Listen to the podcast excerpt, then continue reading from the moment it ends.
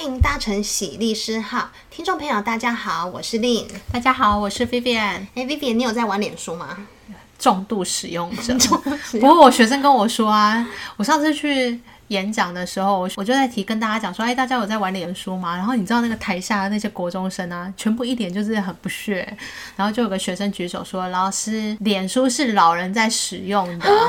我们都用 IG。”然后就整个，你知道我那天就晴天霹雳呢！天哪，现在一代没有在用脸书了吗？对。然后我后来就发现说，脸书原来玩脸书是一件很很落伍的事情。然后它是一个显示年龄的时的一个，我觉得有年龄歧视。然后后来我到那个正大，就是十月份的时候去正大做一场演讲的时候，然后那时候我就跟正大学生分享说，我好像去国中生演讲的时候被羞辱了，就是说使用脸书这件事情。然后结果你知道那个正大的那个教授那一门课教授人超级无敌好，他就说，老师你放心，我们这一堂不会有这问题，因为我们有拉了一个脸书的群组，班上每个人都要加入，强制加入，只要强制加入，以免让大家觉得自己有一种跟社会。会脱节的感觉，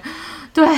所以我有玩脸书，但是玩脸书好像不是一件很好像走在时代尖端的事情，它是一个可能会被国中生逼。其实，在脸书上，有时候你知道我很喜欢摄影嘛，然后在摄影的时候，常常会在一些社团发文啊，然后就会发现说，有时候你的，比如说我拍了一张鸟的照片，然后发在脸书上，就会常常看到有一些人在底下问说，诶，这个图片是可以分享的吗？那很好，他有问你啊，代表他没有直接就直接盗图拿去用啊。不是，那但是也会有面临有人没有问，然后你就会忽然在华联说的时候，就会看到诶，那张照片好像似曾相识，那好像是我拍的之类的。诶，那你看分得出来哪那一张照片到底是不是你拍的吗？其实看得出来。为什么？不知道，因为我我因为我的拍照蛮有特色，我拍照的东西啊，如果拍鸟的话，它就大大的。笨笨的，然后那一看你就知道，想说，哎，那就是你，你会有一种特殊的感觉，就是知道是你自己拍的，就是你会有一个视摄影取角的视角的观念。我觉得你应该也蛮常认出我的照片来啊，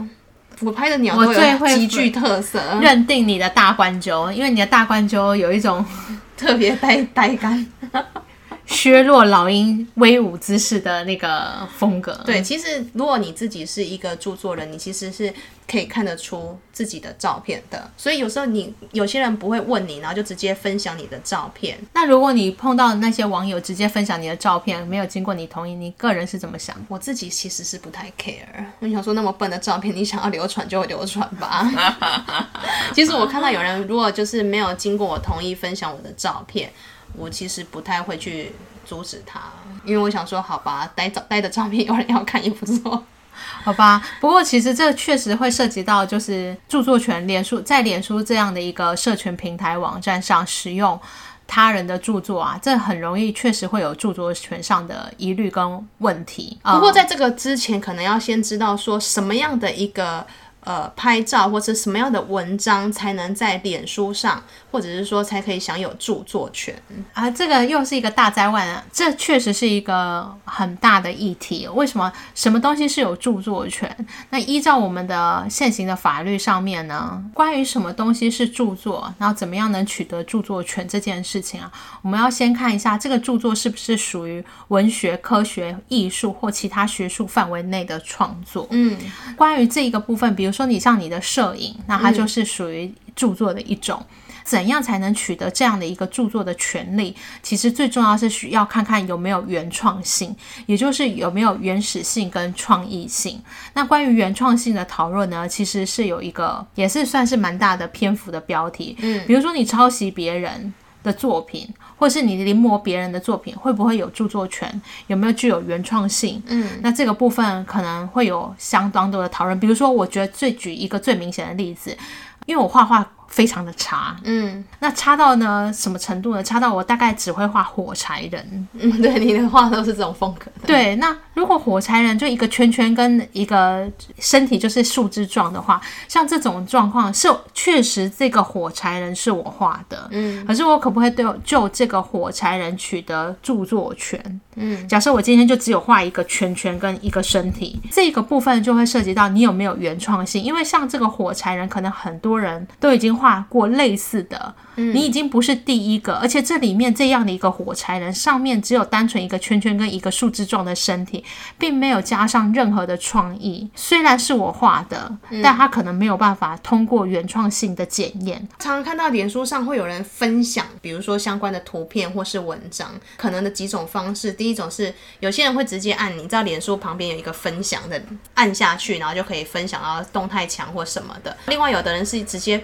现在不知道为什么很流行的一种方式，就是直接用那种截图软体把你的东西截下来，然后贴在自己的脸书上，或是转贴给别人。还有一种第三种方式，就是用连接，就是利用超连接的方式。这几种方式都 OK 吗？我觉得这边有一个非常重要的前提架构，就是说，今天我们都是使用这个脸书的这个 app，或者是这样的一个平台。所以，当大家在加入脸书这个平台机制的时候，我们首先一定会有一个服务规则，也会有一个服务条款，你对社群的承诺。嗯，这个部分，这个是我们加入这个脸书这样的一个系统里面，我们跟脸书之间所做出来的承诺，它其实是一个契约。在处理这个部分的时候，在法律上的的规定就是有契约，原则上是先依契约，嗯，然后没有契约才会走到这个一般的法律。所以在加入脸书平台，你今天问说，啊，我怎么样的行为会不会侵犯著作权？我们还是要先回归到脸书的这个服务条款来看，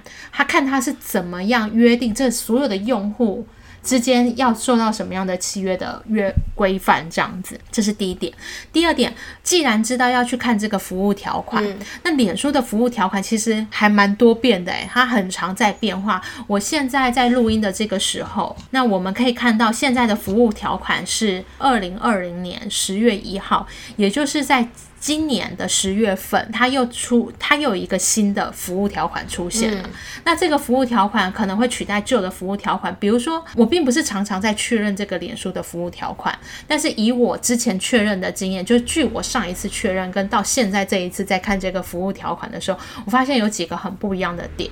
之前的服务条款，我觉得应该是一两年前吧。嗯，那去做一个演讲，然后特别再去上这个脸书的服务条款，我记得他洋洋洒洒列了十几。项是，然后十几十有到十七点、十八点的都有，嗯，所以他那时候脸书的条款至少有十几点，但是我们现在这个十月份的这个脸书条款，它是这样分的，它大约分了五大点，五大点，然后五大点每一个项目的里面都有一些不同的小点，嗯，所以它就不是那种传统，就是那种契约一。第一条，然后接下来一点一、一点一点一、一点一点一点一这种这种的条款，所以它其实连服务条款都有做一些重新的架构微调，对对对，都有这样的情况。所以我们今天讲的话，就以现在就二零二零年十月一号的脸书这个版本的服务条款来看，这个是第二个重点。第三个的部分，我们就回答到，就是您刚才提到说，有人用分享脸书的图片，比如说分享截图或连接这个部分，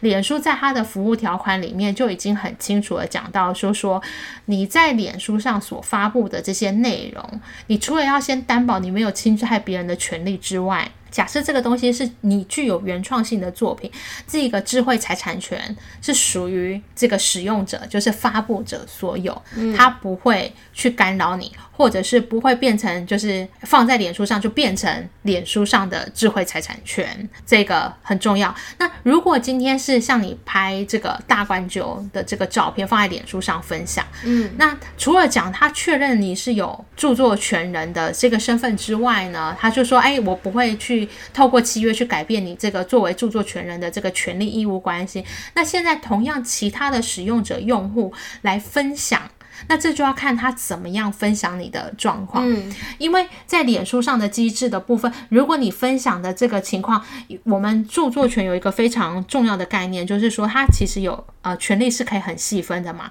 那它有人格权跟财产权，嗯，这里面就要涉及到著作权人希望他的作品被怎么样的利用，嗯，如果没有经过你同意就分享的话，嗯，好，比如说作者可能他有限定。它的权限，比如说哪些人可以只能看，嗯，嗯，那你用截图的方式去散播，这个当然不行，因为这很快明显就涉及到重置权的问题，嗯，所以用截图软体，对，我觉得截图软体是非常有问题的，因为这个等于是你是复制了。你重置了这个脸书的页面，包括你的照片，嗯、或是包括你发表的文章，这是一种重置的概念。重置的概念就要看，诶，你有没有授权给其他的使用者，可以得得做这种截图，放在他自己的动态时报上面啊，或等等的，这可能会是有问题的。但是如果你是透过连接的分享，是一个网址的方式，或者是像这种分享的部分，可能是一种迁入的方式。我个人认为说，这样的著作权的部分可能会比较侵犯的几率比较少。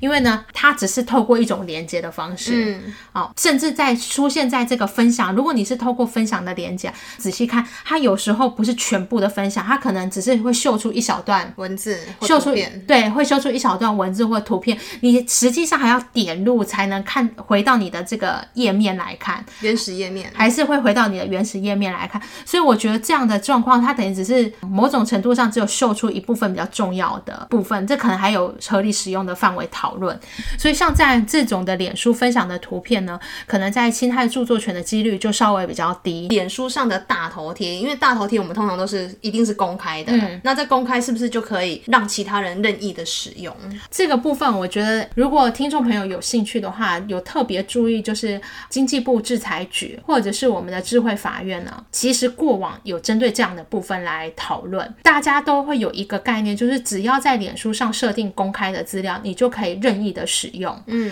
这个确实是在有某一段期间的脸书的服务条款里面的约定，也就是过去脸书的这个服务条款里面有。特别明文的约定说，当您以公开设定发布内容或资讯时，就代表你允许所有脸书的使用者用户去存取该资料，并且将你与您联系在一起。所以他就告诉你说，当你设定公开的话，任何人在使用这个资料呢，都是代表你已经达到你的授权了。嗯。所以呢，法院基于这样的一个脸书的服务条款里面，就会认为说，如果你只是使用别人大头贴或者是公开的资讯的时候，就算那个使用者，也就是那个分享啊转贴没有经过你同意，那也没关系，因为透过脸书的机制条款，就代表你已经做授权了，同意别人使用。对，然后同意别人使用，并且在这个脸书的社群里面去做任何的分享。嗯，不过大家要注意的就是，我这一次。是看到二零二零年十月一号的这个最新公布的脸书的服务条款啊，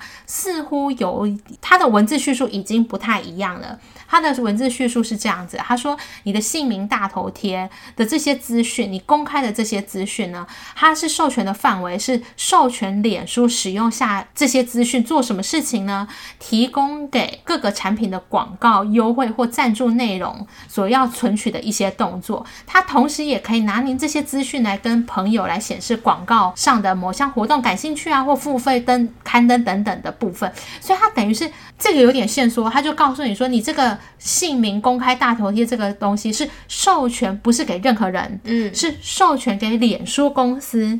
它可以来做其他方式的运用，嗯，这个部分我认为。已经不太跟之前那个约定好像不完全一样了，就是说他的意思是告诉这有点不一样。这以前他是很明确的约定，你只要公开，大家都可以用。可是这一次他有限缩了，他现在说你公开的时候是授权给我脸书使用这个部分，我们刚好可以对照。其实在这个。智慧财产法院呢，才一零五年有一个判决，它是刚好有一个很有趣的对照，因为在旧的那个服务条款里面，除了公开的约定以外，还有设定到就是关于使用者的内容跟资料的部分，它有告诉你说，诶，如果你的内容的部分呢、啊，你所设定的这个部分是可以是提供给我脸书可以进行做相关的使用的方式，所以法院就在判决里面讲的比较清楚，说，诶，关于这种你的内容的部分啊，其实。是只有针对脸书公司，针对脸书公司来做的授权，而不是针对其他人来做授权。嗯，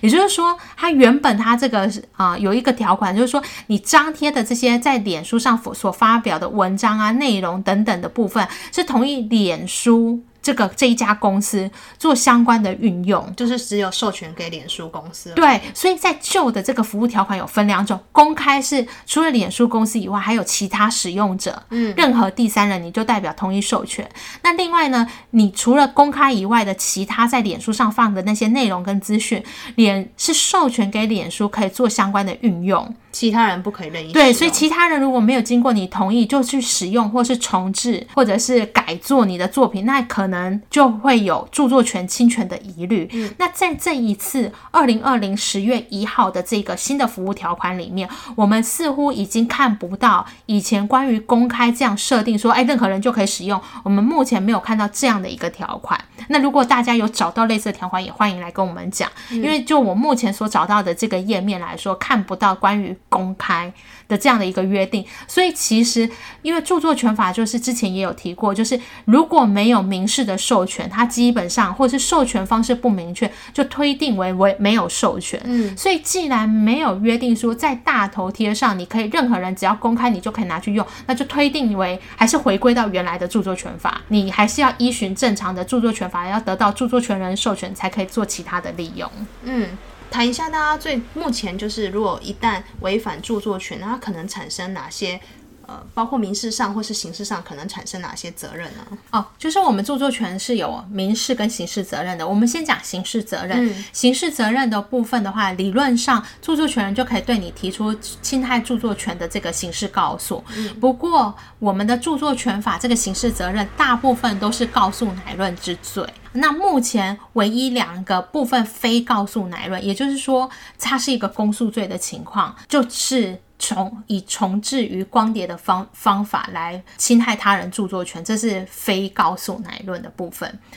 这个是刑事责任，民事责任的部分的话，就是民事责任就是所谓的赔钱。当然，他就会告去检查说你是不是故意过失不傻侵害他人权利，可能就是要负损害赔偿责任。关于著作权人的损害赔偿责任，在法律上呢，呃，有可能是有还有很多其他的损害的方式啊。不过损害方式，因为我觉得碍于时间的关系，我们就不多讲。但是你就是有一个建立一个概念，就是你。未经他人同意使用他人的著作而侵犯著作权法的话，一来可能会吃上刑事官司，二来你除了吃上刑事官司以外，你还要赔偿著作权人所受的损害。所以从这样子听起来，就是如果你要使用脸书这个平台，你要非常注意它的相关条款的一些变动，那不是随便的按一个键，或是没有经过人同意就可以轻易的去转发别人的图片或者是文字。我事实上觉得啊，在这个目前大家对这个无体财产权的重视，包括著作权啊、商标啊、专利啊，甚至营业秘密这样的一个